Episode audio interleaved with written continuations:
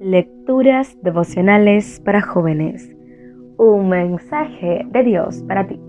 Cortesía del Departamento de Comunicaciones de la Iglesia Adventista del Séptimo Día de Gascue en Santo Domingo, capital de la República Dominicana, en la voz de Jacqueline Enríquez.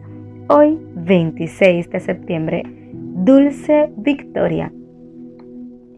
Y cuando nuestra naturaleza corruptible se haya revestido de lo incorruptible, y cuando nuestro cuerpo mortal se haya revestido de inmortalidad, se cumplirá lo que dice la Escritura.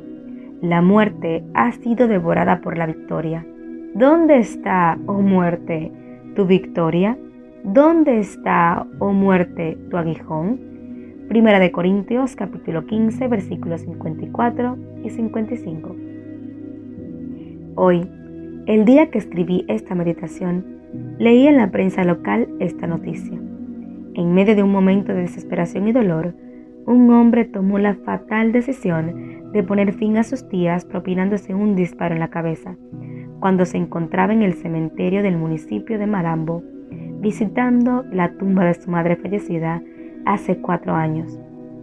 Era un hombre casado, con familia y con 52 años cumplidos. Al parecer, no pudo sobreponerse a la muerte de su madre. Decisiones como esa la toman personas que no tienen una correcta comprensión de la muerte. La Biblia es un libro de vida, y con excepción de la muerte de Cristo, los autores no se detienen mucho en el tema. Son muy pocos los obituarios largos que se encuentran en la palabra. Los hijos de Dios simplemente mueren sabiendo que la muerte es un sueño del que Dios nos despertará.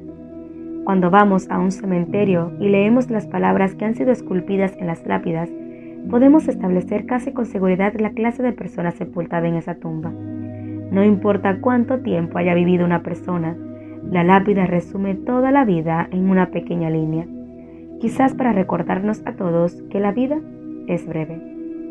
Mucha gente trata de mantener la perspectiva de la vida visitando los cementerios.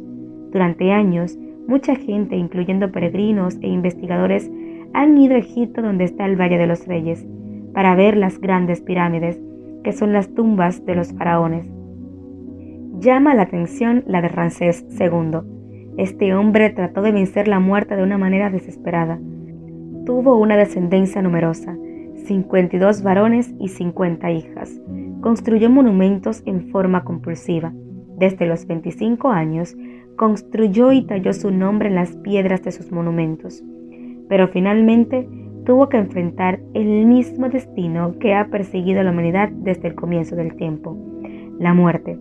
Sin embargo, en el pasaje de hoy, Pablo dice que la muerte, el enemigo más temible del ser humano, será vencido cuando Cristo regrese.